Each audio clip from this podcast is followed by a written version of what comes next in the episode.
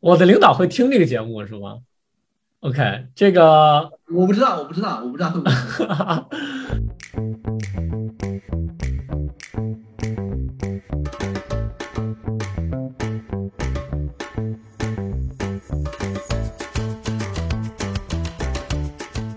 啊，当时我记得我是非常震撼，因为我觉得他们离死亡比我更近。我当时可能才就八九岁的样子，那他们已经就是三十出头啊。那我觉得为什么你们不担心，我那么担心，对吧？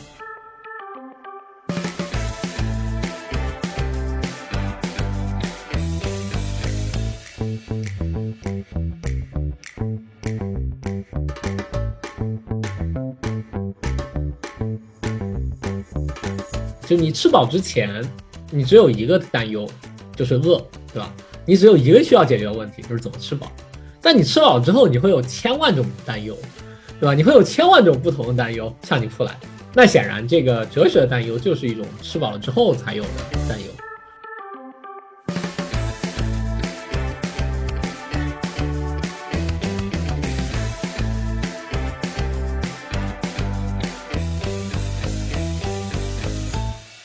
呃，大家好啊，今天很高兴请到了我的朋友范瑶。呃，我跟范瑶是认识了将近两年了，然后我们之前是在一个这个活动里面认识的，当时我和他都是老师，然后呢，我是教数学，然后范瑶呢是教哲学，呃，跟大家打招呼呗。呃，大家好，我是范瑶。稍微做个自我介绍吧，不要就说一句话。哦，呃，我现在在美国东海岸某学校哲学系读 PhD，然后快毕业了。所以你是读这个就是纯哲学是吗？呃，这很难讲什么叫纯哲学吧。就是我是哲学系的，然后我做的毕业论文当然也是哲学，呃，但我现在写的毕业论文和传统哲学有一些不一样吧，然后做的更相对当代一些。用行话来说，就是我现在做的叫呃 social epistemology 社会认知论，然后它是一个相对比较新的领域，和过去的传统哲学的交集相对比较少，但是我对就是传统的哲学一直就很有兴趣。对我刚刚问完之后，我意识到我问了一个比较奇怪的问题，就是这个是不是纯哲学？为什么会问这个问题呢？是因为我脑子里面想的是数学嘛，对吧？因为我们本科学的是数学专业，啊，数学就是我们肯定分这个 pure math 和 applied math 嘛，就是纯数学和应用数学，或者理论数学和应用数学。然后我刚刚问完之后，我突然意识到，这个哲学有应用哲学这种说法吗？应该没有吧？有呃，其实会有，大概就是有两种分野吧，就是康德把哲学分成三大类。形而上学、伦理学、美学，然后现在美学就比较示威嘛，现在做美学人已经很少了。一般你可以把形而上学相关那一大类称之为理论哲学，然后把伦理学相关那一大类称之为实践哲学。然后这里有一个理论实践的那么一个分野，但其实伦理学它也是一个理论学科，只是它讨论的是实践问题，然后形而上学相关讨论就是理论问题。嗯，但同时也会有说。在另一种意义上呢，更像数学那个理论数学和应用数学的分野。呃，在另一种意义上存在的应用哲学是说，你可以用一些哲学概念去讨论一些现实的问题啊，这种也是有人在做的。比如说前段时间可能有一些运动啊，比如在美国前段时间有影响力的 Black Lives Matters（BLM），然后就会有人用一些哲学观点来讨论这个活动它是不是正义的，是不是能够 justifiable 的。这种可能就算是是应用哲学。OK OK，那这还很有意思。那我还有一个疑问啊，就是因为既然我已经提了这个话题，我就顺着这个话说啊，就是呃，因为数学的分类的话，比如说如果我说是个纯数学和和应用数学的话。我觉得数学的应用是更直接的，就比如说我在应用数学可能研究一些呃微分方程，对吧？或者我做一些这个 model，做一些这个模型，然后这个它是可以立竿见影的，它就可以直接运用在这个具体的，比如说呃对于社会研究，或者说金融建模或者 whatever，就是这个相关的东西。但是当你说应用哲学的时候，你说 OK，我们对于一个具体的问题讨论，比如说一个社会运动或者一个一个具体的社会现象，然后你进行讨论的时候，它是有应用吗？还是说就只是一堆？一堆这个哲学家在这个屋子里面讨论，然后其实他对社会没有那么大的影响，是有这种感觉吗？我其实是比较困惑的。呃，就哲学和现实世界的关系这个问题啊，或者哲学对现实生活的影响，其实也是我一直蛮关心的一个问题。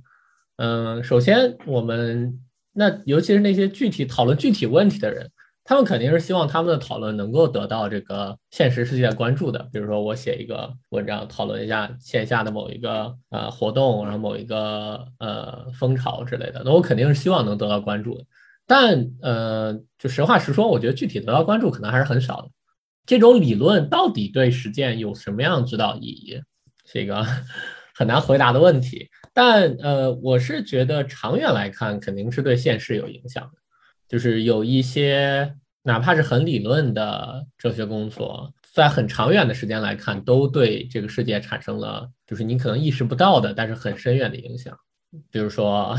那最常提的就是卡尔马克思。马克思他当然他是非常关心现实问题的，那他的一些著作也影响到了后来这个社会，对吧？整个时代的发展。但是很难讲到底是对吧？是这个马克思影响时代，还是时代选择了马克思？也有人觉得是这个时代这样发展的，然后把马克思找了出来，然后做一些 justification。OK，那既然你刚刚说这个，即使哲学的应用，它可能是一个长远的东西，它可能不是当下的。比如说，呃，立刻有一个，比如说有有有一个这个社会事件，然后呢，我立刻我有一个哲学理论，我就可以对这个事件产生影响，有可能。但是至少当时，这至少刚才你说的就不是这一类的东西嘛？那。那如果说哲学没有一个立刻的应用，或者说一个一个效果的话，那我这个这个转折可能有点大。就是说，那你自己呃是为什么会对这个东西感兴趣呢？就如果你在研究一个好像它没有什么实际应用的东西，然后也不会对这个世界有立刻至少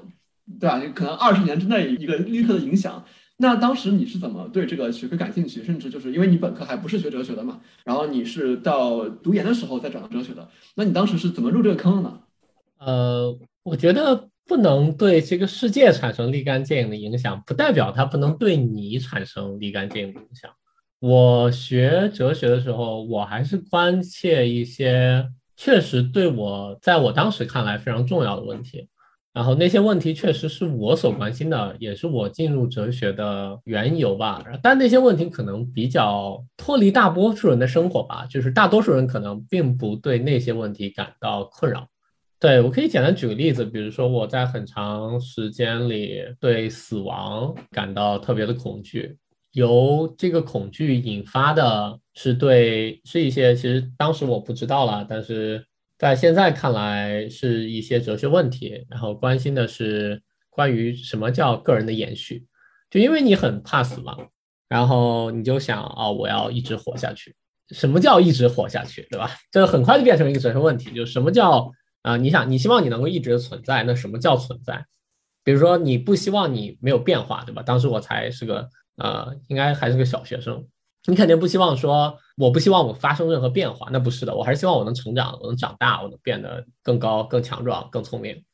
呃，但同时，什么样的变化是影响了你的存在？什么样的变化没有影响你的存在？那比如说，我哪一天这个脑死亡了，我是一个植物人。那我还某种意义上我还我发生一些变化，那某种意义上我还存在，对吧？我的肉体还存在，但好像那个对我来说就不是那么重要了。我不希望啊，我以植物人这种形式存在下去，这种存在形式不是我想要的。我就想，那比如说现在在网络上有人会说什么机械飞升啊，这也是我小时候考虑过可能性，对吧？就是你的肉体某种意义上已经不存在了，但是你在另一种意义上存在着，对吧？就是你什么意识上传互联网啊，什么把你的。什么意识转移到一个机器人里啊之类的，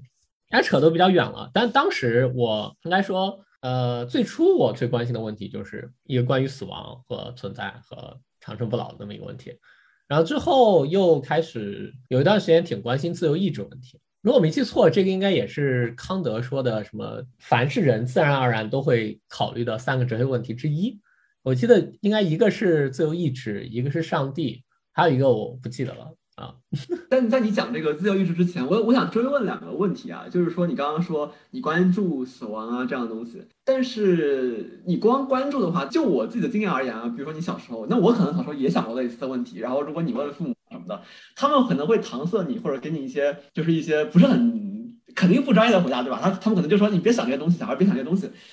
当你有这样的问题的时候，他跟你开始读哲学还是有一段距离的。就比如说你刚刚也提到，就是你当时其实不知道这这个是哲学问题，然后你后来才知道，你回你回看的时候才知道这 OK 这是哲学问题。那你是怎么从比如说我思考我死亡就我不想死，然后一步一步真的就是跟哲学这个学科产生关系的呢？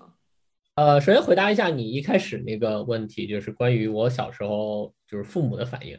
啊，那当然，我跟我父母讲了我这些顾虑之后，然后他们很显然并没有 take it very seriously。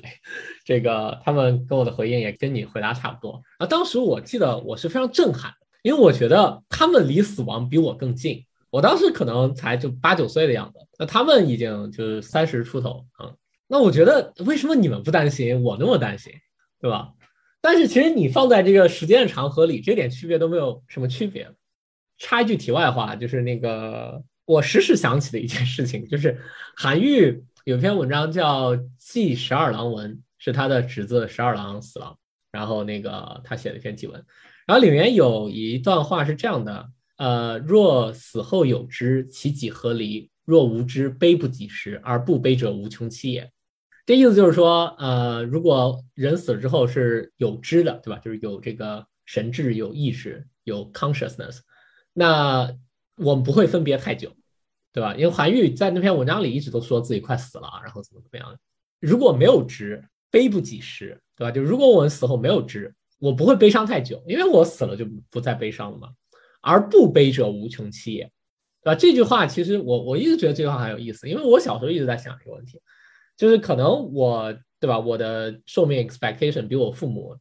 在一个时间点上要长个二十多年，对吧？我毕竟比他们小二十多岁，但是其实你这个区别是很有限的，因为你在你死后，你这个不悲就没有知的那个时间是无穷期的，对吧？是是 infinite，但是你这个死前那段时间是非常有限的，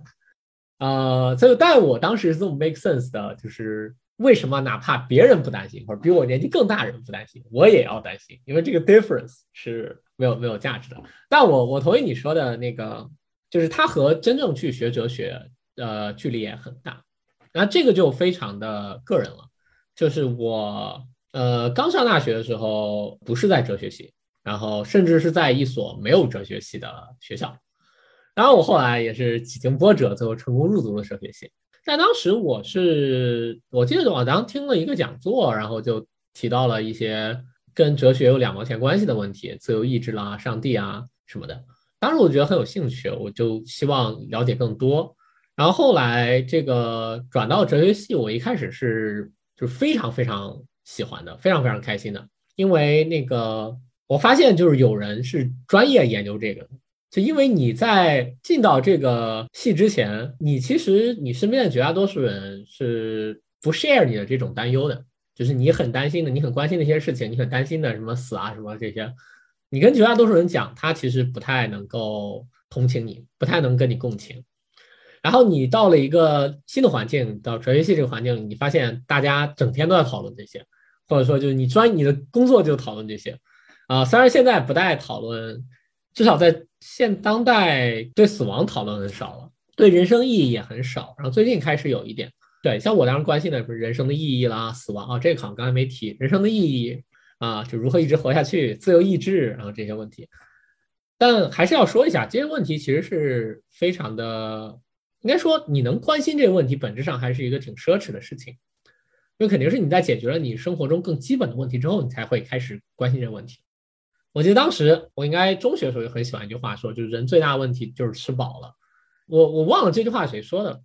我肯定在哪本书上读到的，就你吃饱之前，你只有一个担忧，就是饿，对吧？你只有一个需要解决的问题，就是怎么吃饱。但你吃饱之后，你会有千万种担忧，对吧？你会有千万种不同的担忧向你扑来。那显然，这个哲学的担忧就是一种吃饱了之后才有的担忧。就 By the way，也是提一个，呃，可能有不少人听过的一个哲学家叫维特根斯坦，他一种。观点是说哲学是一种病，当然他当时指的是一种语言病，是说我们误用语言之类的。呃，我现在并不赞同哲学是语言病这种观点，但很多人都被他这种就哲学是一种病的想法或多或少影响着。你觉得他确实是一种，就是不是所有人都会得这个病啊，对吧？不是所有人都会呃因为这样那样的原因开始担忧哲学问题。但你一旦这个得了这个病，你当然开始担心这个问题，你就会寝食难安，你就会这个夜不能寐，对，这个让我想到那个托斯托耶夫斯基，其实他应该比呃维特根斯坦早一些嘛。然后他是在那个《地下室手机》这本书里面，第一部分应该是第一部分第二章，他就提到过说，思想发达是一种病，他应该也是类似的意思。他说这个彼得堡是一个思想过于发达的城市，然后每个人都想很多，其实你不需要想那么多，啊，想太多是一种病。包括其实你刚刚提到很有意思，就是在吃饱之前只有一个问题，就是如何吃饱，对吧？然后吃饱之后就会有很多其他的问题。然后哲学显然是那个吃饱之后的其他问题里面的一些问题。就是学校这个词，school 这个词，如果你看它词源的话，它是来自于希腊语。它在希腊语最开始的意思其实是闲暇，是 leisure。对我当时知道这个时候还还挺震惊的。对，那那所以说你刚刚又讲了一些东西之后，你之前提到了那个死亡什么的，其实我觉得还还是没有连在一起啊。就是说你你之前的那个对于死亡的恐惧，它后来比如说解决了吗？或者说当你接触一些哲学之后，呃，你后来有回到这个问题吗？还是说你就好像？你就静止了，就是说，当你说你对死亡感兴趣的时候，只是为了证明你是一个会想这些问题的人。这个就比较具体了，就是我当时我年幼时关于死亡思考，或者关于长生不老思考，呃，我当时就在考虑我有什么是可以失去，有什么是不能失去的。就比如说，我可以失去我身体，如果我能保留我的呃意识，保留我的神智，保留我的记忆。那或许，如果你这个你可能保留记忆要求太高了，是不是这个记忆也能失去呢？或者就是你肯定是先把那些你觉得不是那么重要的，你先把它排去，然后你再逐步发现那些更重要的，然后最后你找到你觉得你不能割舍的。但我当时年幼的我啊，当时最后找到答案就是，我觉得对我来说最重要的是我这个主观能动性，呃，某一句话说就是我的自由意志。就是我们现在都有这种自由意志的体验，对吧？就是我想做什么事情，我就能做什么事情。我现在之所以在向你说话，是因为我想这么做，对吧？当然，就有一些呃神经科学相关的实验试图论证这种体验是一种错觉，对吧？其实一切都是注定好的，人不过是一个这个物理系统，就像所有其他物理系统一样，它遵守物理的规律。然后，当然那些神经实验非常具体，就是关于。就是什么？你摁按钮，你面前有两个按钮，红的和绿的，然后你要摁，你可以自己选择摁哪一个。但是其实，在你这个直观上做出判断之前，你就已经有一些神经元的活动，然后这些神经元活动和你选哪一个高度相关。所以就是说，在你自己知道你要摁哪一个之前，或者你自己决定你要摁哪个之前，你事实上你的神经已经帮你决定你要摁哪一个了。这种你自己决定你是摁哪一个的，只是一种错觉。这是一个很著名的实验，当然这个实验本身充满了争议和问题，相关的文献讨论也非常多，我们这里就不多说了。但当时的年幼的我确实觉得，就最重要的就是一个呃自由意志，然后这也是为什么我会开始关心自由意志这个问题，对吧？如果如果我没有自由意志，如果我只是一个提线木偶，对吧？如果一切在宇宙大爆炸的时候就已经注定了，我们只是按照这个 script，按照这个剧脚本来一步步走，我可能也就不是那么担心这个死不死的问题了。所以这些都是应该说从死亡这个问题，当然死亡是一个呃过去的哲学讨论很多的问题，但当代哲学其实讨论的很少了。我刚才也提过。呃，但自由意志是一个当代哲学还非常关心的问题。其中一个原因也是因为我刚才说的那个实验，它一度激起了大家很高的兴趣。应该说，这样就一步一步的让我走到了一些现当代哲学还关心的一些哲学问题，包括我刚才说的这个哲学里叫个人同一性问题。之前我就讲了，呃，我是这么一个会有这些不着边际的担忧的人，然后我渐渐的开始关心这些问题，然后我渐渐的。就我其实花了很长时间才知道这些问题是哲学问题，就是我之前因为我的这个周围也没有就学哲学的，我花了很长时间才弄明白，就是哦，真的有一个学科是专门讨论这些问题的，呃，然后我就后来也成功的加入了这个学科，然后感觉还蛮好的。对，就你刚刚说你其实很长一段时间不知道这些问题其实是哲学问题，这个我其实挺有共鸣的。我之前应该也提到过，就是说。但我这个时间比较早啊，就是我是初三的时候，当时看了那个桑德尔的公开课，就那个 Justice，那个就 Michael Sandel 那个公开课，然后我才意识到，哦，原来一直我思考这些问题，竟然是这些问题，哎，竟然有这样一个学科，它就是讨论这些问题的。我当时也是觉得非常的就是 liberating，非常的解放，就是哇，第一个是说我终于不是那个唧唧歪歪的思考这些问题的人了，就是这个是 justify，就是正当的。然后另外一方面就是说。OK，现在有一个新的世界在我眼前打开，那我就想，我我可以从中获取一些我之前可能呃思考过的问题。那那那些更厉害的思想家，他们可能已经给我提供了一些思想资源。呃，对，那我可能就我们再跳一点，就我们之前认识然后聊了很多的时候，你竟然跟我提到你非常喜欢康德，对吧？那就是你能稍微讲一下，就是说，呃，为什么你会觉得康德？呃，这当然我 我不能这么问啊，我不能问为什么你觉得康德很厉害，这不是废话吗？但是就是说，康德对你来说意味着什么，或者说你为什么那么喜欢康德？这是一个很很艰难的问题啊。首先，我一直有一些怀疑论者的倾向吧。其实所谓的怀疑论，就是说你可以你可以怀疑一切嘛，对吧？就是你可以去认为一切都是假的。比较著名的怀疑论就有关于举几个例子啊，他心问题的怀疑论。就比如说，我是不是这个世界上唯一一个有呃神智、有意志的人，有 consciousness、有意识的人？我所有周围其他人都是这个没有意识的傀儡啊，只有我一个人有意识，其他人没有。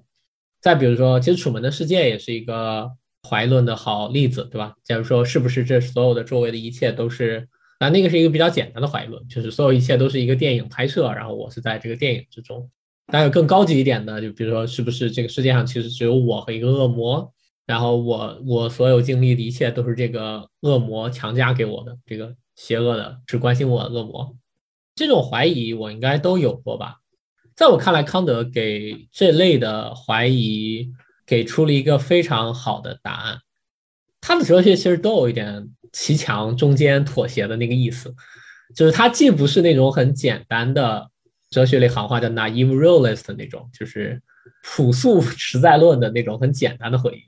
然后又不是那种非常破坏性的，就是彻底的走向怀疑的那种回应。然后康德往往能在两个极端之间走到一个中间的地方，然后让我能觉得比较舒适。就是他一方面不是简单的把你这所有的怀疑全部都推掉，另一方面又不是说全盘接受，他能找到一个中间的位置。这个是。这是康德理论哲学部分，我觉得很有趣的，因为包括康德也很关心自由意志这种问题啊，包括他的关于自由意志的观点是吧？是我们要，就是他非常著名的说，我们要给自由意志留下空间，对吧？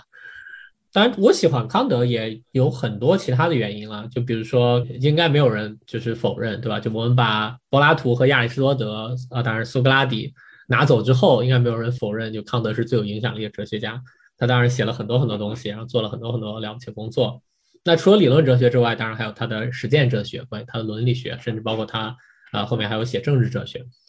这些都带给我了蛮多影响的。呃，包括他的实践哲学。嗯，我之前看过一个，我忘了是谁，是国内的一个老师的一个讲座的题目，我觉得起的蛮好的，我忘记是谁起的了。呃，叫康德教会我如何尊重人。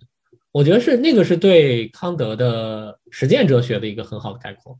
就如果大家有点了解，大家可以知道，在康德看来，人和其他的东西是很不一样的，就是人和所有其他东西都很不一样。呃，但我们当然知道不一样，对吧？所有所有人都认为人和其他东西不一样，但是有多不一样，这个事情不同人有不同看法。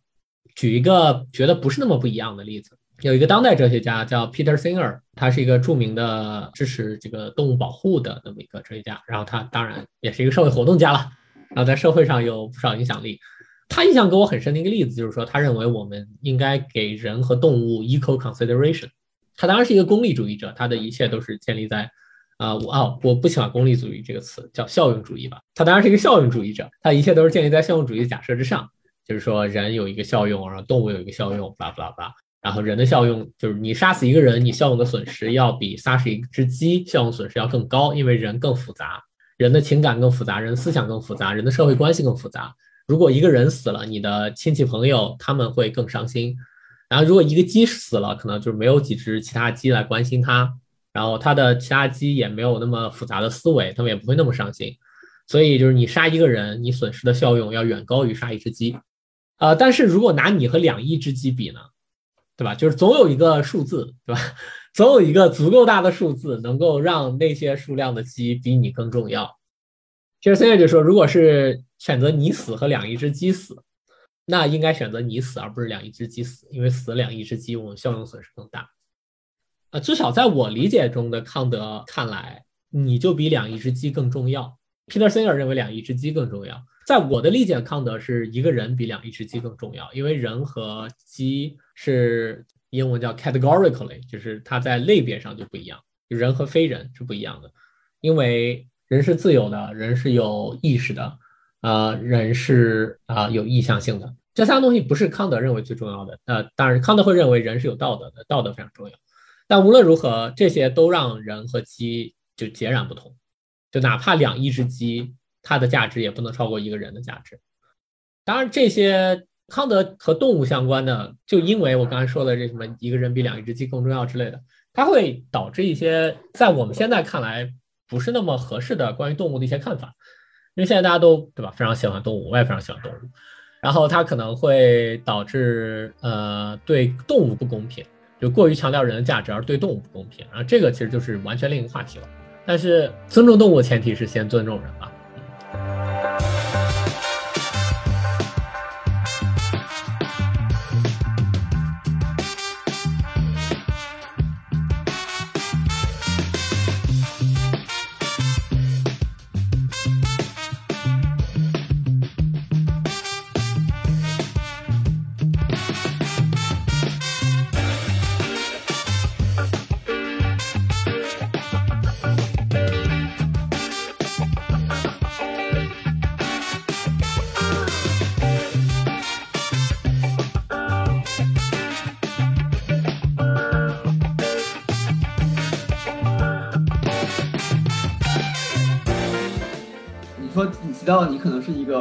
怀疑论者，或者你有这样的倾向，然后你提到，比如像这个他心怀疑论，对吧？就是如果这个世界上只有我一个人有真正的意识，其他人都是木偶，都是这个僵尸啊，他们只是表现的是跟一个有意识的人一样的，那我怎么解决这个问题？当然我知道康德对这个问题的回应很复杂啊，就是他那个批判三大批判那么厚，对吧？呃，就是说我当然不可能说让你现在解释一下怎么回事，这个太这个可能需要聊聊二十个小时的，可能不是这么几分钟就能讲清楚的。但我可能想问你这样一个问题，就是说，如果我就是这么怀疑，就是我觉得啊，那这个世界上是不是只有我一个活人，其他人都是僵尸，都是假的，都是木偶？那你不用给我解释康德是怎么想的，但是你能给我给我一个方向吗？就是说，那我是哪里想的不对，或者我哪里想窄了，或者我还可以怎么想才能够让我暂时脱离这种怀疑论的迷雾之中呢？嗯，比如说他心问题，它当然是一个很难回应的问题。你也不可能说我找到任何证据来证明其他人也有心。可能对我来说，最重要的一点是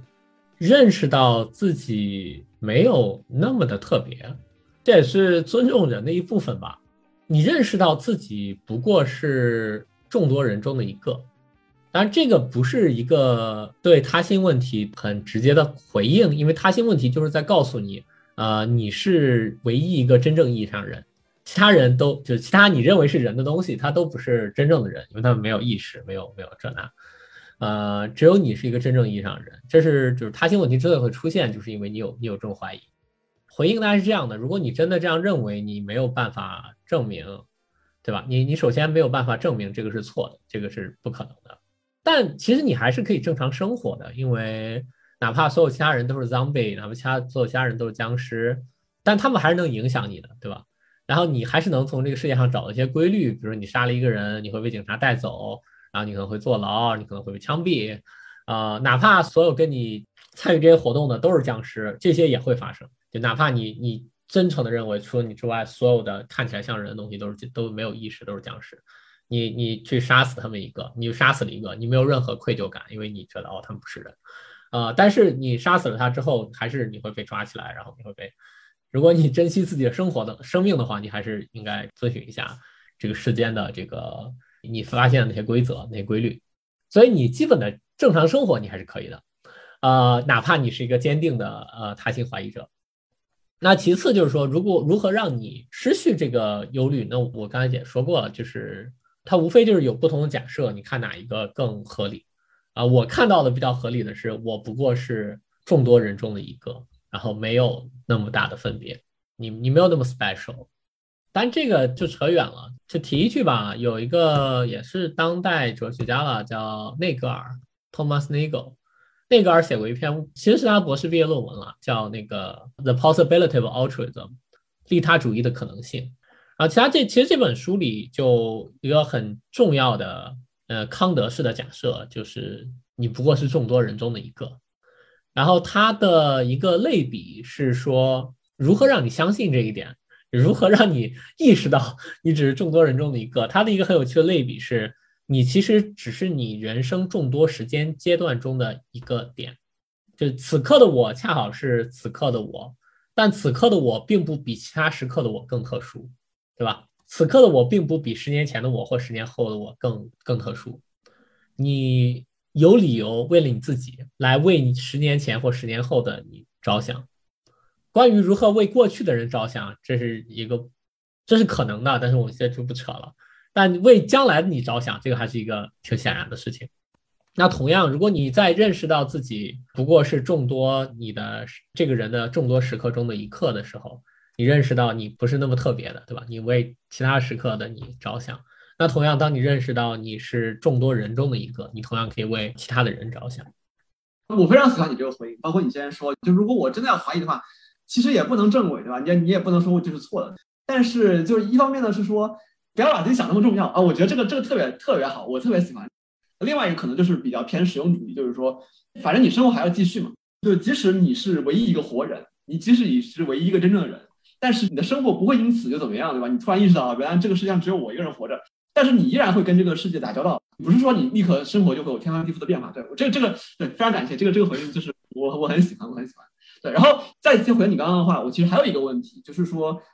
康德哲学，就康德的实践哲学，虽然叫实践哲学，它当然指向一些非常具体的生活中的问题，它如何在生活中起作用的呢？为什么会问这个问题啊？因为我之前也跟一些同学讲过康德，然后呢，然后比如说他们可能会对康德的这个自由这个概念很感兴趣，但是我有同学就说，他说他看康德哲学，他看康德道德哲学。然后他觉得这个推论非常严谨啊，从最开始什么是好的，就是只有这个 good will，对吧？只有这个好的意志才是好的。然后他一步一步推出来，就包括有各种公式啊，有各种这个法则呀。然后说尊重人啊，以人为目的啊。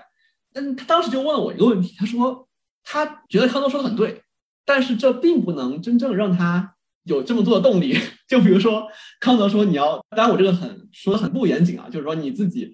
就是自由是要自律嘛，对吧？我就这么说，自由是要自律嘛，你只有自律才能让你自由。但是当你知道这一点之后，以及就是你看了康德整个论证之后，你觉得他说的对，但他并不会让你更自律，对吧？你可能在床上你还是懒床，你不想去写这个作业，你想就是拖延。那康德他给你提供这样一个实践哲学，但是这个东西它离你真正去实践它，还是甚至可以说这个关系不是很大。对我其实就一直有这个困惑。那那你觉得这个那这个实践哲学它对于个人来说有那么大用吗？或者说你觉得是什么导致？有些人读完之后他觉得很对，但是他依然不去实践。然后有些人可能会会去实践。就你觉得这个是怎么回事儿？我是可以共情这种担忧的吧？我是觉得这种担忧或者疑虑是合理的。首先说第一点吧，就是康德的实践哲学，就单说康德，他实践哲学其实过度的理论化或者理性化。呃，黑格尔其实就曾经批判过康德的实践哲学，说他是 empty formalism。空洞的形式主义，这是黑格尔自己的原话，当然他是用德语写的，啊，但是这个是有非常，它是呃，就我们这里不能很展开的说，但是它是有很具体的含义的，就是为什么说它是空洞的形式主义。那关于黑格尔这个批评是不是成立的，但后世有很多很多的讨论，但不可怀疑的就是康德的实践哲学毫无疑问是高度的理性化的，然后他认为。啊，所有的，因为他那本书其实叫《实践理性批判》嘛，就是告诉你纯粹理性是如何被应用在实践问题上的。啊，我个人其实是完全不相信他的实践哲学的，就是从学术的角度来说，我是没有被他第二本书 convinced，就我没有被他第二本书说服，就是我至今就是因为这个分析哲学有一些自己的这种。说话套路就是 用分析哲学这种说话套路，就是说我至今不能理解《实践理性这批判》这本书到底讲了什么啊啊！但其实翻译成人话就是说，我觉得他说的不对啊。那那我具体说一下，就是关于这个呃，当然这是关于康德哲学很具体的内容，就是他他过度的理性化、过度的教条主义啊，也不他不是教条主义，就过度的关心形式。这个形式和那个生活中你平时说的那个形式主义。什么检查前打扫卫生之类的，那个不是一回事儿啊。是这个形式是一个哲学专有名词，然后这个哲学专有名词有非常悠久的历史，一直至少我知道，至少在亚里士多德那里就有。其实它是来自于质形论，就叫英文叫 h y l o m o r p h i s m 就是认为东西是由它的质料和形式构成的，然后是这里质料和形式里那个形式。但无论这样，哦，我觉得没有必要很深入的，我们也不可能很深入聊康德哲学本身的问题。但我可以就一般的回应一下，呃，你的这个疑问，就是关于就康德哲学或任何道德哲学，它到底我从中能学到什么？可能尤其康德哲学，因为它如此的空洞，对吧？你如此的，它不能叫如此空洞，它这个它这个 level 如此之高，对吧？它在这个那么高的高度往下看，这个你可能什么都看不见，这个。那我到底从中他能教育我什么？首先，我觉得就像我说的一样，我刚才也说了，我是呃没有被康德哲学说服的，就是我觉得他，嗯，说白了，就我觉得他都是他说的错的。但是我仍然深受他的启发和震撼，就是他想要传达的最核心的信息，我是接受的。比如说，人是有价值的；比如说，呃，我们要尊重人；比如说，我们要把人当成目的而不是手段。我们不能仅仅把人当成手段，同时一定要把人当成目的，啊，这些都是我深度信服的一些很大的道理。这些大道理可能对你的生活没有很具体的指导，但是它可能有一些大方向上的指导。当你遇到一些很具体的问题的时候，你可以想一想这些更一般的这些建议，然后你看看这些建议会在那种情况下让你怎么做。这其实是我经常做的一件事情。就是我经常在决定，也不一定道德问题，还有很多其他的问题。就是我经常会记住一些我认为比较重要的名言警句也好呀，这个呃原则也好呀，然后我会去想这个原则在这种情况下会指导我做什么，这是一种指导吧。但其实更一般的来讲，我呃，其实，在你身上，就是在过去这两年时间里，当然我们这个见的也。见的比较，在某一段时间内比较密集，之后就很少见了。嗯，我觉得我学到很重要一点也是说，就是关于哲学对你的这个人生指导，很具体指导可能是有限的。而这个在我后来我也跟，呃，因为我本人不是做伦理学的，之前也提到我做的全部都是理论哲学，啊，就 theoretical philosophy，啊，更具体来说是认知论啊，epistemology。但我也跟一些我做伦理学的同学聊过这个事情。然后我做伦理学的同学告诉我说，大概在中世纪及以前，关于这个 moral upbringing 就道德养育，呃，其实是哲学的一个重要部分。就是很多在中世纪以前的关于道德的写作里，都会有讨论如何成为一个有道德人。但是他也说，他也不是很清楚为什么，就是大概从中世纪之后，呃，文艺复兴以来。这一部分就在哲学写作中消失了。现当代的，就从那之后的，一直到现在的哲学写作，主要关心的是什么是道德的，或者道德是什么，然后什么是道德的人，什么是道德的行为之类的，但并不关心或者并不太多讨论如何成为一个有道德的人。近些年应该说有一些好转，就是近些年有一个叫做美德伦理学，或者我不知道中文最好的翻译是什么，就 virtue ethics。它里面是会更多的讨论，呃，就是它的呃理论根基是基于美德的嘛，就是说你要成为一个有美德的人，然后道德的事情是有美德人做的事情之类的，然后他会更多的讨论一些这种呃美德的获得，其实也没有那么多了，但是也会相对更接近生活一些，他会讨论一些具体的美德，嗯，你这么说就是还是挺让我觉得。我不知道该怎么表达这种感觉，就是我觉得，因为我之前是一直在困惑，就是说这个道德哲学或者实践哲学，它它跟我们真的去实践到底有没有关系，或者它能不能让我们真的去实践？但就是你这么说完之后，我确实觉得，就是说，如果单说康德的话，康德那个可能是一个极端的例子，就是他特别特别的高高在上，他可能特别的抽象，他那个本身可能即使在实践哲学里面都算是离这个生活比较远的，或者说太高了，以至于就是说你不能直接降到这个真实生活里面去。然后另外一方面就是说，可能本身就是我们现在这个哲学写作里面就不太关注怎么让你成为一个更有道德的人，而可能直接讨论什么是道德。对这个这个我觉得是挺有意思的一个呃一个一个 comment 一个评论。然后对，那既然你刚刚已经提到了，就是我们俩之前就是有段时间经常的联系，然后后来就是不怎么见面啊什么的，我们可以稍微解释一下嘛，对吧？因为现在就是我们完全是两个国家的，我在国内，然后你在这个国外。之前为什么会经常的联系呢？是因为我们当时，我我可以说这个范阳不仅是我的朋友，他之前是我的前领导，对不对？然后是这样的，就是说，这个当时是我们在北京一块儿工作，然后当时这个范瑶是我的上司，然后呢，当时我们一块在做一个什么样的事情呢？当然可能具体还要稍微复杂一些，但一言以蔽之就是我们希望能做一个这样的哲学科普，或者叫就哲学普及吧，因为科普可能是科是科学嘛，主要是以视频的形式来做这样的哲学科普。当然我们一起做这个事情啊，然后我们当然肯定也是希望想把这个事情做好。但是我觉得就是在某些方面，就我们俩的想法一直有一些区别，或者说可能对于这个事情意味着什么，可能不印象一样。那我其实挺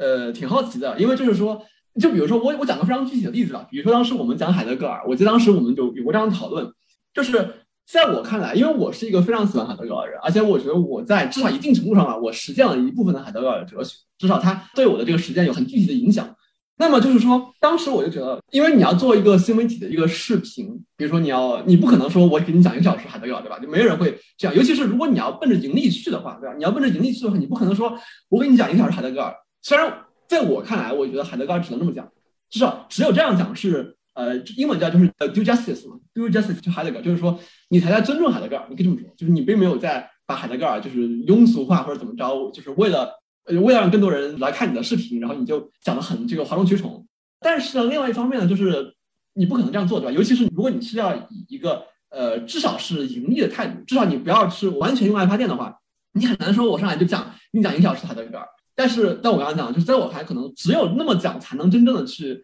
就是让海德格尔的哲学可能真的是能够起作用或者什么。就包括其实我们刚刚在聊的时候，你也会说，就是我们其实很难很快的讲清楚康德，对不对？我们不可能说我们现在这么聊就把康德这个一些想法讲清楚。所以当时我就会认为，就是，但你也应该记得，就是我当时是有很有一些抗拒的。其实我一直在说，就是我觉得就不能这么讲了。所以这个其实是一直在困扰我。虽然最后我也写了，就我也试图在在权衡，就是一方面你要顾及，你不能完全瞎讲，对吧？你要你就是你最后还是要，你至少讲的得是对的。然后你不能太把海德格尔变成一个完全的一个通俗的一个一个作家，然后讲京剧。然后，但是另外一方面呢，就是你要考虑到观众，他们可能没有那么多的哲学背景，然后他们可能也不是很关心具体什么存在论什么什么具体东西，他们可能关更关心这个跟我有什么关系，这这有什么用，对吧？那我确实在做这样一个权衡，但是我觉得我没有做的特别好，这也是为啥，就是我可能你当时也照掉，我一直不想署名，我一直不想出镜，我也不想用真名。呃，是这样，就是说我解释一下，我不是说因为我匿名我就瞎写啊，就不是肯定不是这个，就是即使现在我当时写的所有东西现在都署上我的名字。我觉得 OK，我觉得这个没有问题，但是我就觉得这不是我内心里面最想讲的那种海德格尔。那我的问题就是说，你当时会有这种纠结吗？尤其是你可能比我更那个，因为你是一个哲学 PhD 嘛，对吧？我只是可能本科上一些哲学课，你是一个在 academia 的这个学界里面的人，那你不会觉得，比如说我花五分钟、十分钟时间讲海德格尔这个事情本身是有点问题的吗？我不知道，就是我有这样的困惑，我想听你是怎么想的。嗯，我是觉得不同的写作，呃，不同的创作。啊，因为我们做视频，就它不是写作，但是一种创作嘛。但它的目的是不同的。首先，我想说，我们想做的视频，它不是一个海德格尔原作的一个替代品。我觉得我很怀疑这个世界上，就是你你很难，对吧？你做一个什么东西，别管是什么形式的，对吧？你看这个东西就不需要再看原作了。我觉得这个没有没有没有可能性。只要你想清楚，你这个创作的目的是什么，你想达到目的是什么。我觉得我并没有那么纠结，比如说像你可能你最想讲的海德格尔，他最合适的形式可能是一本这个 commentary，中文可能叫注释注书，就是你根据原文，然后你在不同的段落，对吧，做一些批注，然后讲一些我是怎么看的。这个写 commentary，无论是在中国过去的传统的那个学术传统里，还是在这个西方世界的哲学传统里，都是很常见的做法。这可能是你同时又能表达自己，又能尊重原作者的最好的形式。但是我们做视频不是写这么一本学术性的 commentary，我们做视频的目的是不一样的。我们做视频的目的是希望。首先，我们形式已经固定了，我们形式就是做发在互联网上的视频，啊，这视频不可能太长，啊，一方面是我们经费有限，我们也做不了太长，另一方面是这个，啊，做长了也没有人看嘛，说白了，我们还是希望做一些有人看的东西。我是觉得不用所有的东西，你可能有很多东西，但你不需要都在某一个地方表达出来。呃，我举一个，举一个不是可能没有那么恰当类比。就刚开始投身这个学术产业啊，这个你都会有一个问题，就是你写文章的时候，你会啊，当然有人写不长啊，但像我遇到的最大的问题是我写的格外的长，就是我刚开始进行学学术写作的时候，我都会写的特别特别的长。但是这个现在的这个学术期刊，它普遍都是有这个字数限制的，这可能也是现在这个快节奏时代的特点。一般的期刊接受大概八千词左右的文章，接受八千到一万五千词之间的文章的期刊就屈指可数了。一万五千词以上的文章基本很难在期刊里发表，除非你写的格外的好。这个给我造成了很大的困扰，就是我一开始写的时候随便写写都会超过这个字数限制。那还是我在匹大的一个老师，呃，他也挺有名的，叫布兰顿，国内可能有一些人听说过。他跟我说的就是，呃，你想你写一篇文章，你你当然做过很多，你你做了很多，所以你才有很多话可以说。但你所有说的这些话，并不一定要都放在这篇文章里。这就好像一节课一样，你这一节课就只有五十分钟，对吧？你比如说你上一堂课讲随便海德格尔，那你一堂课就五十分钟，你不需要把所有的关于你知道的东西都放在这五十分钟里，哪怕你讲一个学期，对吧？你每周两次课啊，一个学期十二到十六周，你上那么三十次左右的课，然后你有那么三十乘五十分钟那么长的时间，你也不可能把你知道关于海德格尔的东西全部都放在这课里。你只需要从里面挑一点点，然后放在这个课里就可以了，你这课就完成了，它就是一个课应该有的样子。然后同样，你写学术期刊文章也是，你写八千词的一个文章，你没有把你所有知道所有东西，你更多想说的话，你没有都放进来，但它就是这么一个东西，你把写八千词放进来，然后它就是一个完整的文章了。同样，我们做五到十分钟的视频也是一样的。我觉得我们当时还做了一些内容质量很高，但是不是格外吸引人的视频呢。这个，然后同样，我们把我们在我们能力范围之内，把适合在十分钟以内以视频的形式表达出来的东西表达出来，然后这个东西本身它是在我们看来有价值、有意义的，是好的，那我觉得就足够了。可能也是我不知道这个跟每个人性格或者什么都不太一样吧。比如海德格尔当年就很拒斥发表嘛，我们也都知道他最早的发表就是《存在与时间》，还是因为还是被迫，对吧？因为要评教授，所以 把手稿交给了这个德国教育部，不然他一直到那个时候都没有发表。可能有的人会就很重视，觉得这个东西，这个作品它代表着我，对吧？我要把我全部的最好的都放进去，就有这种完美主义的倾向。我是没有这种倾向的，我觉得。这个作品一旦完成，跟我就没什么关系了。就我不觉得我能够被我的作品带，当然这听起来，这可能也是我不适合干这个。就是 我不觉得我能够被我的作品代表，然后我也呃，我作品是我作品，它实现它自己的目的，但我不觉得我能被我作品代表。可能我受一些文学写作的呃影响，因为如果你想你是一个呃文学写作者，你不会认为你的作品代表你这个人。你的作品当然代表了你作为文学家、作为作者的身份，对吧？你如何评价一个文学家、一个作者，他写的好坏？你当然是看他作品怎么样，但是你不会认为他的作品代表了他是一个什么样的人。但哲学这边可能就更密切一些，你会觉得哲学的写作更能代表你是一个什么样的人。可能我我觉得我是会受这种文学的创作理念的影响。比如文学文学理论有一个很著名的说法叫“作者死了”嘛，就是我已经忘记是谁提的这个理论了。罗兰巴特。OK，就是作品一旦完成，作者和作品就没再有关系了。可能很多时候我是带着这种假设来考虑我的哲学写作的，所以我并没有那么担忧。这个很有意思，因为你刚才在你提这个就是作者作品并不能代表你这个人的时候，我就想到巴特这个“作者已死”。但是我觉得这个很有意思，是说，呃，你似乎是在以另外一个角度来阐释这句话的，因为本来他的意思其实是说，这个作品是什么意思，不是说作者说了算，他有独立的生命。然后你现在的意思是说，你是什么样的人，不是作品说了算。就是我觉得是很好的一个另外一个一个阐释啊。呃，然后说回之前，就是我觉得我先说一下，就是我的困惑，就是我当时的这个纠结吧。我觉得我纠结可能不是说，我觉得我得我我一定要做一个能够代替海德格尔存在于时间原著的东西，但不可能，我也不会这么想。就是那我得是何德何能，我做这样的事情，对不对？我我的这个我当时想法其实是说，我有点觉得我是不是在在作恶？就是什么意思呢？就是说，在我看来啊，就海德格尔的哲学要起作用，或者说他一个比较好的被阅读的方式，或者他起效的方式是说。你读完之后，你真的可以去反思你自己的生活，然后你被刺痛。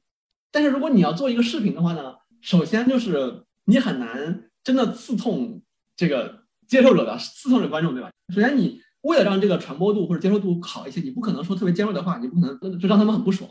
呃，另外一方面就是说，即使啊，就比如说像我们当时也做过一些批判，就是什么常人啊、达斯曼啊，这个什么呃闲闲言好奇两可什么什么隔开的什么这些东西啊，我会觉得如果只是这么讲完的话。更多人，而且我觉得我后来看那个评论啊，确实也是这样，就是说更多人会觉得，你看其他人就是这样，那常人就是很傻，我就是很厉害，他们是在用这个批判别人，这个众人皆醉我独醒。然后我会觉得，如果我们光讲海德格尔这个批判，就是闲言好奇两可这些东西的话，它会加剧这样一个倾向，这个是我当时的一个就是一个在纠结的点。但是这可能是就我自己对于海德格尔的理解，以及我自己对于哲学的理解跟这个有关系。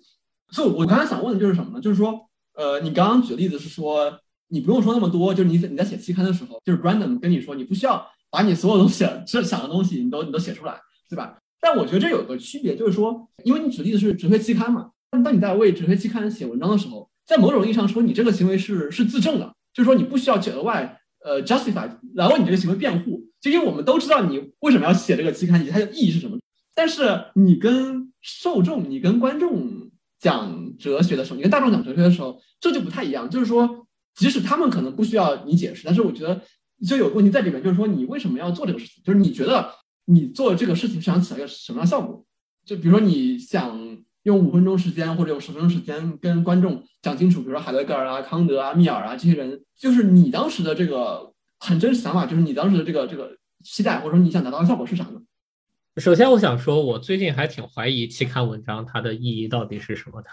我不觉得它是一个自证的事情。我说到做视频，这个说起来可能比较个人化。我经常会想的就是中学时的我，就是我中学时的我，对这个世界充满了好奇，但是我能够接触到的材料非常的有限。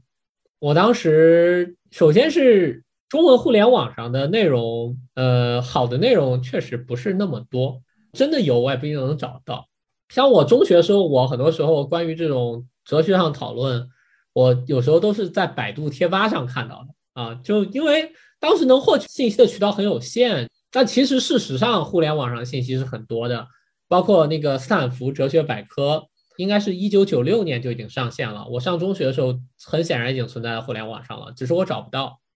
那我们做一些让人更能、更容易能找到的、更容易找到的那么一些东西，然后它能够让。比如像中学时的我这样的人，呃，能够发现，哎，还有人关心这些，还有人做这些事情，还有人考虑这些问题，呃，我觉得就是好的。很多时候，我的这样说就是我的期待是很，中文说起来有点奇怪，英文就是很 humble 的，对吧？就是这个中文就是很谦卑的，很有限的。啊，就维特根斯坦在他那本书里就说。啊，如果有那么一两个人看了我的，就是《逻辑哲学论》（Tractatus），在那个书的前言里就说，如果有那么一两个人看了我书之后，觉得自己的困惑有所缓解，那他就觉得满足了。很多时候我也是这么想的，就是当然每个人都希望对这个世界造成很大的影响。我写一篇文章，然后全世界人的想法都不一样了，但这个不太不太现实。然后我也没有这种期待，比如说我做了一些东西。有那么几个人看了之后，哎，觉得不错，觉得有所收获，我觉得就挺好。其次还有一个，呃，我肯定跟你讲过，但可能值得在这里说一下，就是我我很喜欢，就维特根斯坦绝对排不上我最喜欢的前五个哲学家，但是它里面有一些我挺喜欢的比喻啊什么的，比如一个很出名的来自于他那里的比喻，就是关于梯子，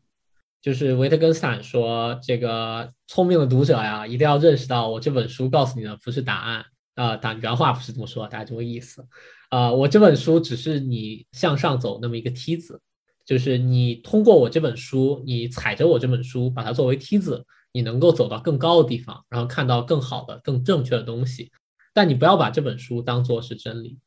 啊，我希望我写的东西，就是我们当时做那些视频，呃，也能够为某些人啊，就成为别人的一个梯子，对吧？我们不能说它是错的，但它肯定不是尽善尽美的，它肯定里面有很多很多问题。然后你看它之后，你觉得哦，这里是对的，那里是错的，这里有道理，那里没道理。哎，这样我觉得就就蛮好。我不是那种哦，我要散播真理给全世界的心态啊，我是更多是那种哦，我跟你聊一聊，这是我的想法，或这是哎密尔的想法，康德的想法。然后你觉得怎么样？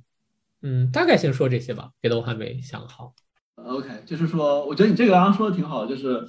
呃，也回应了我的一些困惑。就虽然不是说立刻改变我的想法，但就是说让我会觉得 OK，我大概知道你是怎么想的，或者说我们在什么地方想的不太一样，导致于就是以至于我们可能对于同一个视频或者同一个视频的意义有不同的观点。对我觉得这个这个挺好的。然后啊，我说一句啊，就是说。呃，可能听众朋友不太知道，就是我跟范瑶之间之前发生过很多次非常坦诚、非常尖锐的聊天的，所以说就是大家不要觉得我们之间这个是剑拔弩张，并没有啊，就是我们平常的这种对话就是这样子。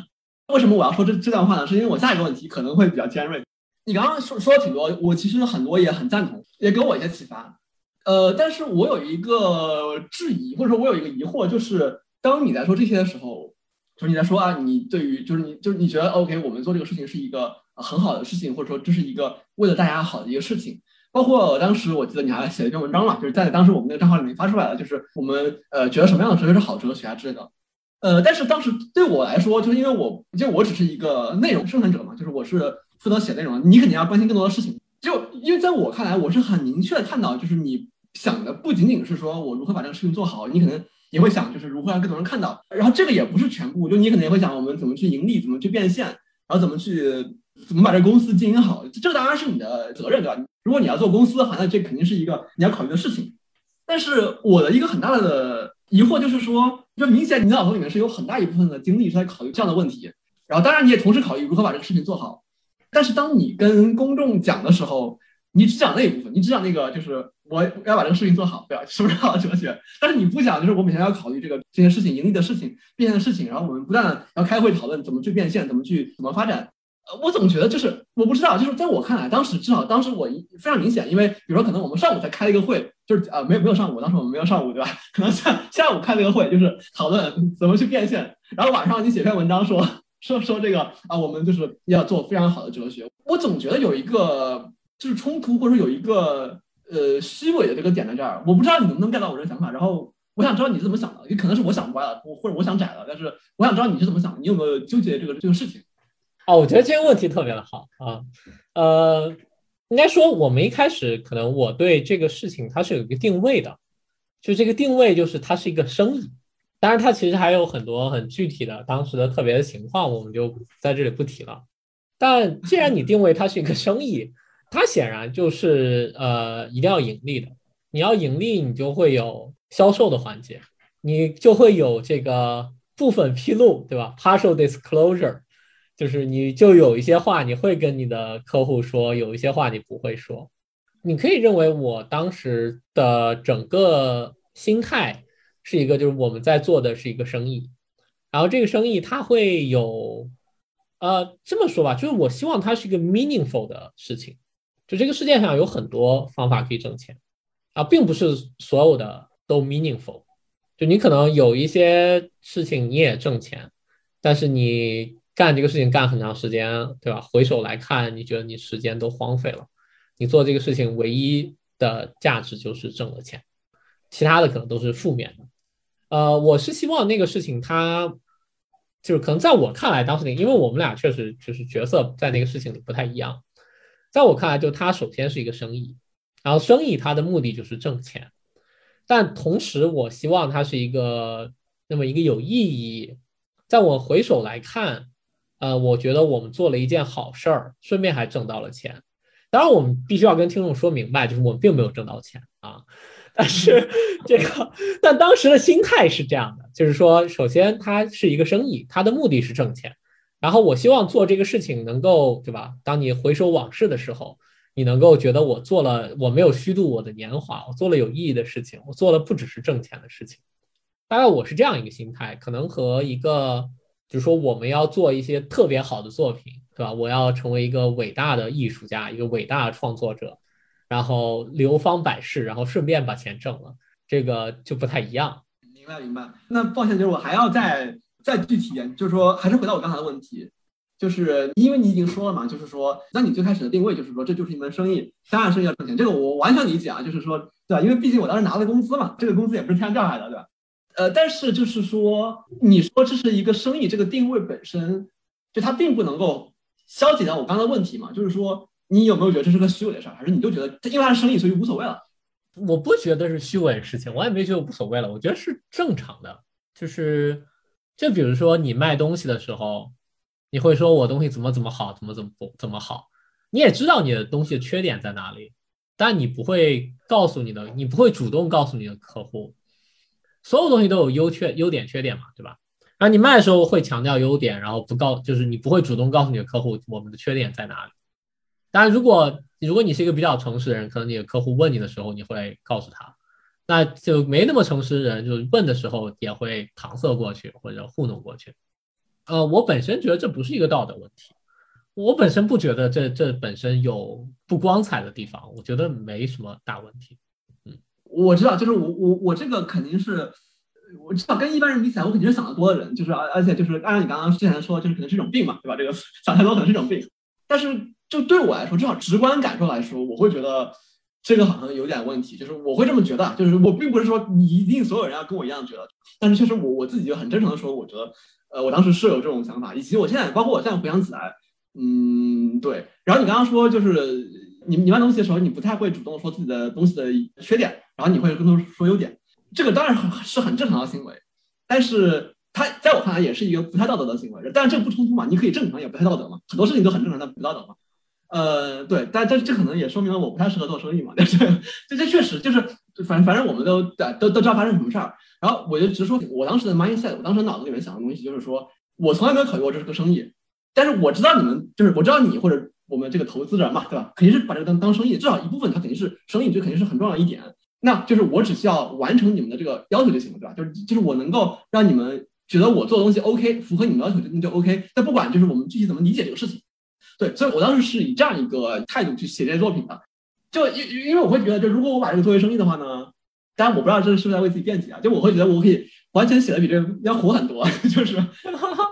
我知道我怎么讲会更火。至少我不是说能做爆款，爆款这个可遇不可求，但是我就觉得它会有更多的受众。我觉得我还在，我毕竟也不是没有做过大 V 嘛，我知道写什么东西是大家喜欢看，呃，所以最后就是我写东西算是一个我能够接受的一个，但我这么说可能不太好听，但是就是是我能接受的一个，不能是完全是底线，但就是基本上快到底线了，就是我觉得我不能再再写的更更这个迁就流量了。虽然我还是不不是很希望公开哪些是我写的，但是就是说即使公开了，我觉得 OK，这个我我能够接受。前一段时间我也又重新看了一遍我们当时做的所有视频。我还是对他们都挺满意的，就是内容方面，可能对我自己在镜头前的表现，我觉得会有一些不满。但是就只说它的内容，我觉得是蛮好的。当然我没有火起来，但是也还好。这个，就说实话，我现在可以直说啊，就我其实做我就没有想它会火，而且我也就不觉得它会火。至少我写的时候，我的心态不是这样。当然我可能就非常中二嘛，你也知道，就是我肯定想的是，我写这个海德格尔的时候，我肯定想的是我要对海德格尔负责。就我肯定是这么想的，对吧？就是可能海德格尔这个在天之灵，他要看着我说你不能乱写，对不对？你这个你这个不能乱写了。就这个弦一直在，然后我会，我想其实是这些东西。然后其实火不火，就说实话，就我不是那么 care，我不是那么关心，而且我就觉得大概率他不会火。范阳现在终于知道为什么当时我们没有火，是吧？因为啊，这倒没有，这倒没有。呃，开玩笑，开玩笑。其实我不觉得这是一个问题。其实你工作无非就是。那首先你要对自己有一个交代，对吧？就是无论你工作还是做什么事情，你首先要过得去自己这一关。其次，工作因为你是领钱的嘛，所以你要这个过得去给你发钱的人这一关。其实我觉得我们就都蛮成功的，就是你自己问心无愧，然后也也在这个至少你在工作的部分，你也都完成了你工作的内容。那我也一样啊，我自己也问心无愧，我也觉得我没有做我做的事情没有什么问题。然后我的领导，至少在我看来，大概应该也还是满意我的表现的。你的领导会听这个节目吗？我的领导会听这个节目是吗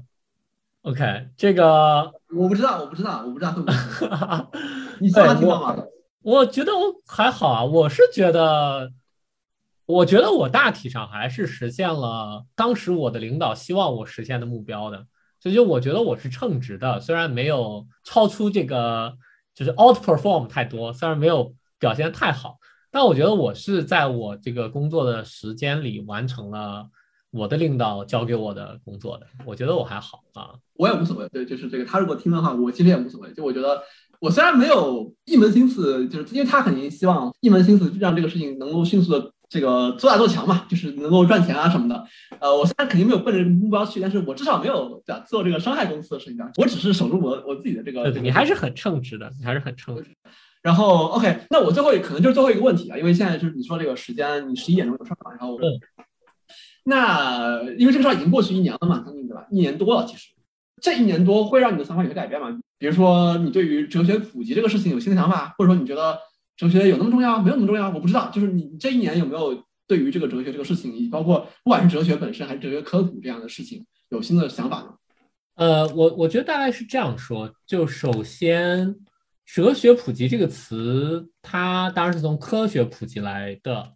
但科学普及和哲学普及很不一样的在于，我觉得科学更像是一些就是一些知识，而哲学本身它是一项活动，它是一个英文叫 activity 嘛，就是一个事儿，一个你做的事情。当然，科学本身它也是一个你做的事情，这科学知识都是由科学工作者生产，就是做出来的。但哲学和科学的不同，就是我之前也提到，就哲学不能给你答案。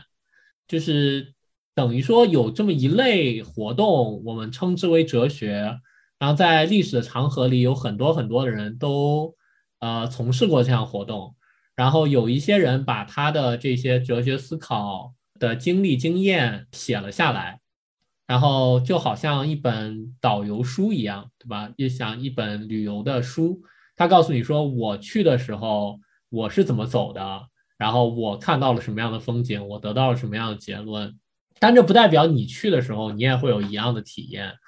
啊，那更不代表你看了他写的这个路书你就等于去了，完全是不是一回事情。那关于哲学普及，我是很乐意。那首先是让一些所谓的路书，一些过去的这些材料变得更容易让人接触到，我觉得这个事情本身是有意义的。这也是我们当时做的视频所做的一些事情，但除此之外，我在闲暇时间，我很喜欢跟别人聊哲学，就是跟没有任何哲学背景、不是这个专业的人聊哲学，就是一项活动嘛，所有人都可以参与。那你肯定跟他们聊，都是聊跟生活很有关系的一些哲学，你不可能跟他们聊一些很学术、很学究的问题，他们也不会感兴趣。啊，我是觉得这些讨论，当然我觉得很有意义，然后我也。我不能说希望更多人加入到这种讨论中来吧，因为大家所有人都做这种讨论，好像也不是对这个社会啊、对世界可能也不一定有那么好。但是我是觉得这种活动是很有意义的，也很有意思。更多人参与进来当然不是坏事。然后我希望参与进来的人也有收获。因为因为你之前不是提到，就是说，呃，反正就就是不能播就讲啊，就无所谓。你之前不是提到吗，就是说一年前的时候，当时我们就线下见面的时候，包括你最后离开的时候，你说也是，你还是有一些学术追求、学术梦想的。但是你也考虑，就是暂时至少暂时离开这个圈子，然后做些其他事儿。就是我觉得我的学术追求和就是哲学它的职业，就是职业哲学不太一致。然后我觉得我在职业学术这个体系里也不会过得很好。然后他的这种生活方式也不是我所喜爱的。简单来说，就职业学术不是很适合我。然后我仍然对哲学很有兴趣，然后我也仍然看哲学，仍然想哲学。仍然参与到哲学这项活动中来，只是我觉得我就没必要，可能也不能靠做职业哲学来来过上一个我想要的呃好的生活，所以我决定就我觉得离开可能对我本人是一个更好的事情。嗯，那你其实就进行一个区分嘛，就是你区分了哲学和职业哲学，对他两个事情肯定是有交集的，对吧？他两个事情就是我之前。跟别人聊的时候就说，成为一个伟大的哲学家和成为一个成功的哲学学术工作者，这两个事情肯定是有关联的，就甚至可能是正的。这个，但是它确实是有很多不重叠的部分，因为这个职业学术工作它就是一份工作嘛，对吧？你写一些能够被当今哲学界认可、被学术期刊的这个评审认可，然后这个教课啊，然后这个之类的，就是它本身是一项工作，然后每一项工作都有它自己的优点和缺点。那这项工作优点显而易见，就是你会有很多时间来做哲学，你也能遇见一些挺有意思的人。然后在这个行业里也有很多，就是我很崇敬的做的很成功的人。但只是我觉得我在这个行业里不会过得太好，然后我也不觉得我会很成功，我也不觉得就是我一定要，这可能是一个幻象，我不知道会怎么样，因为毕竟我在过去这么多年里一直生活在大学这个环境里，有可能我离开这个环境之后发现更糟糕，对吧？发现我以为我脱离这个环境更适合我，然后发现脱离之后发现不行，这也是有可能的啊。然后你脱离这个环境之后，你发现跟之前差不多，就好像这个世界上只有你一个活人那种感觉。开玩笑，这不至于。这个我跟应该说，我跟学术还是有着这个斩不断联系的。我还是认识很多在这个圈子里的人的。曾经跟我一个朋友讨论过，我成为一个这个，就我经常说这个话嘛，就 self-sponsored philosopher，就是自费哲学工作者嘛。这个 self-sponsored philosopher 啊，我我觉得我个人希望这个事情是可行的。哎，这样挺好，挺好，挺好的。对，行，那我们今天先聊这么多呗。好，先这样。好。我们得得得得得得得，你关了吗？啊，没有没有，有一个结束是吗？对对对。好，再见，各位，拜拜。